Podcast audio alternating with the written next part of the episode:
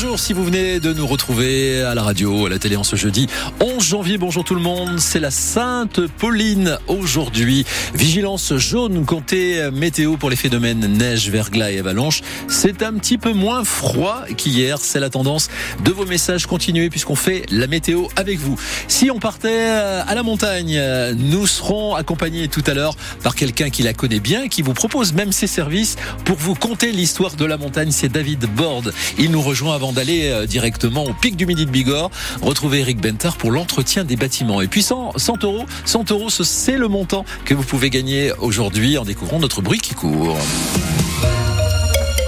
Dans ce journal de 7h30, signé Sophie Péridieu, l'avenir qui s'assombrit pour les galeries Lafayette de Pau et de Tarbes. Le tribunal de commerce de Bordeaux se penchait en effet hier sur la situation de 25 euh, galeries Lafayette en France, détenues par le groupe Hermione, propriété du Bordelais Michel Ohaillon, euh, qui possédait d'ailleurs euh, les groupes hein, qui ont été liquidés comme Camailleux et Gosport. Alors la décision sera connue la semaine prochaine.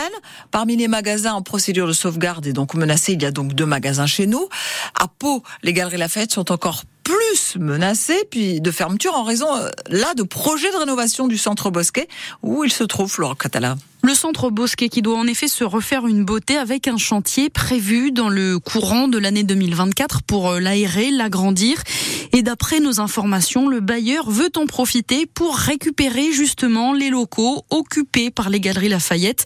Le bail arriverait donc bientôt à échéance et selon les bruits qui circulent, le groupe Hermione qui détient les galeries n'aurait pas les moyens de transférer le magasin ailleurs. C'est le peu d'informations qui filtrent sur ce dossier très sensible où les langues ont beaucoup de mal à se délier. Alors, ce qui est sûr, c'est que les galeries Lafayette de Pau sont en perte de vitesse depuis l'incendie des anciens locaux Place Clémenceau en 2016 et le déménagement euh, à Bosquet.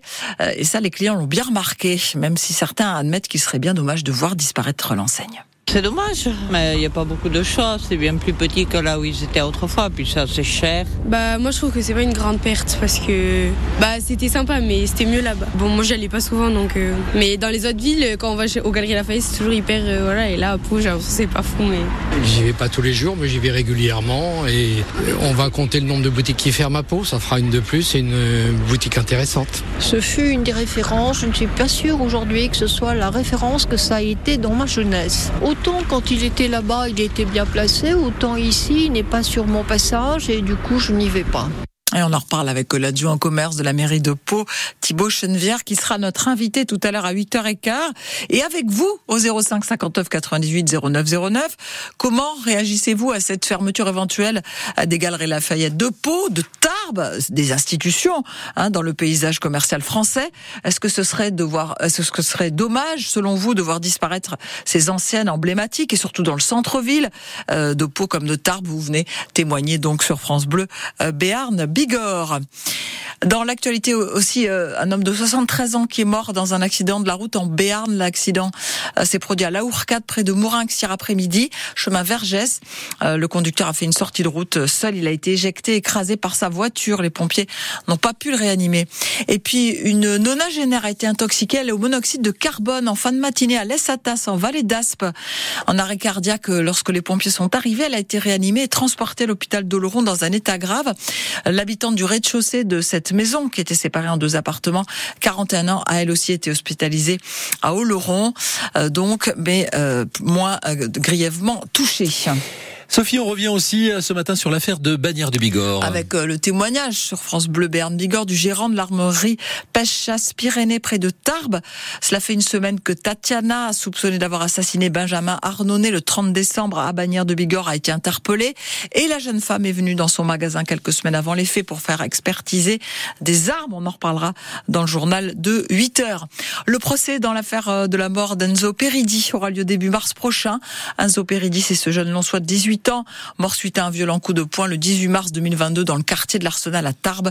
C'est un autre jeune de 19 ans qui sera jugé pour les faits.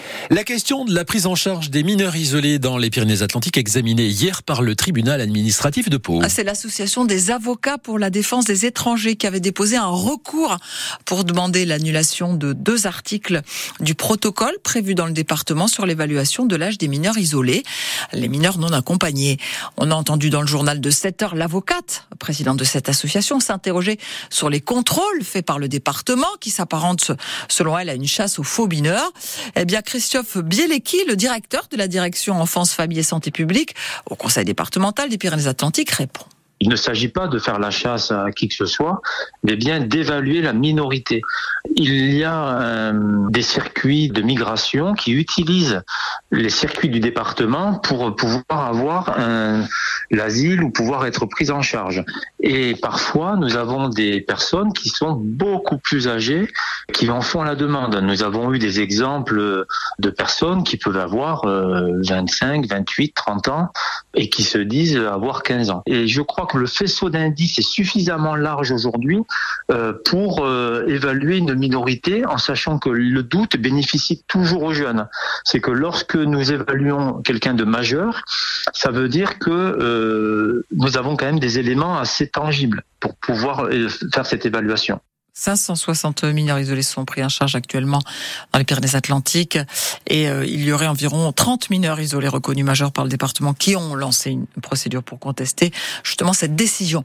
Des appels au rassemblement ce soir à Tarbes et à Pau, euh, comme dans d'autres villes de France. C'est l'association Nous Tous 64 qui appelle à, cette mobilisation sous le mot d'ordre euh, Gardez votre vieux monde. Nous en voulons un sans violence sexiste et sexuelle. Une mobilisation après le soutien apporté par Emmanuel Macron à Gérard Depardieu et en réaction à la tribune de soutien signée par une cinquantaine de personnalités. À Tarbes, ce sera à 18h devant le palais de justice, à Pau 18h30 devant la préfecture. Deux jours après euh, le changement de locataire à Matignon, Emmanuel Macron et Gabriel Attal vont poursuivre aujourd'hui euh, leur euh, délicate mission de former un nouveau gouvernement et le flou règne toujours hein, sur le casting et la composition. On ne sait pas non plus s'il y aura un conseil des ministres avant la fin de la semaine. France Bleu Bigorre, il est 7h37. Les usines du bassin de Lac reprennent progressivement leur activité Plusieurs étaient en effet à l'arrêt depuis le 16 décembre dernier en raison d'une fuite sur une canalisation dans le secteur d'Arance. Une canalisation gérée par le groupe Géopétrole et qui servait à l'évacuation de déchets industriels. La SOBJ a pu redémarrer mardi et Arkema a relancé l'une de ses unités hier. Les autres doivent reprendre une à une dans le courant de la semaine. Bertrand Leroux, le directeur d'Arkema à la Morinx, fait le point c'est clair que c'est un soulagement pour, pour tout le monde, hein, qu'on puisse euh, commencer à, redémarrer l'installation et retrouver une situation euh, normale. Si ce sujet avait duré là, ça aurait, été, ça aurait eu des conséquences beaucoup plus graves parce que ça nous aurait mis dans une situation très compliquée en termes de gestion des stocks. Et les conséquences euh, sont importantes, bien évidemment, mais pas d'impact pour nos clients. Aujourd'hui, nos clients n'ont pas vu de différence par rapport à une situation normale parce qu'on avait des niveaux de stock et que également sur certains produits, on a d'autres sites au niveau mondial qui sont capables de prendre le relais. Donc pour l'instant, il n'y a pas d'impact économique. Nos clients, on a continué à, livrer nos clients normalement. Aujourd'hui, on n'a pas encore euh, complètement euh, fini l'analyse de cette fuite. Hein. donc ça, c'est Géopétrole qui gère de son côté. Donc on a mis en œuvre avec Géopétrole et avec nos collègues de budget une solution provisoire avec un stockage euh, de produits sur le site et un transfert par camion qui est opérationnel maintenant, en accord bien sûr avec l'administration, c'est-à-dire l'ADREAL et la préfecture. Des travaux doivent avoir lieu pour réparer la canalisation défectueuse et reprendre un fonctionnement normal, bien sûr.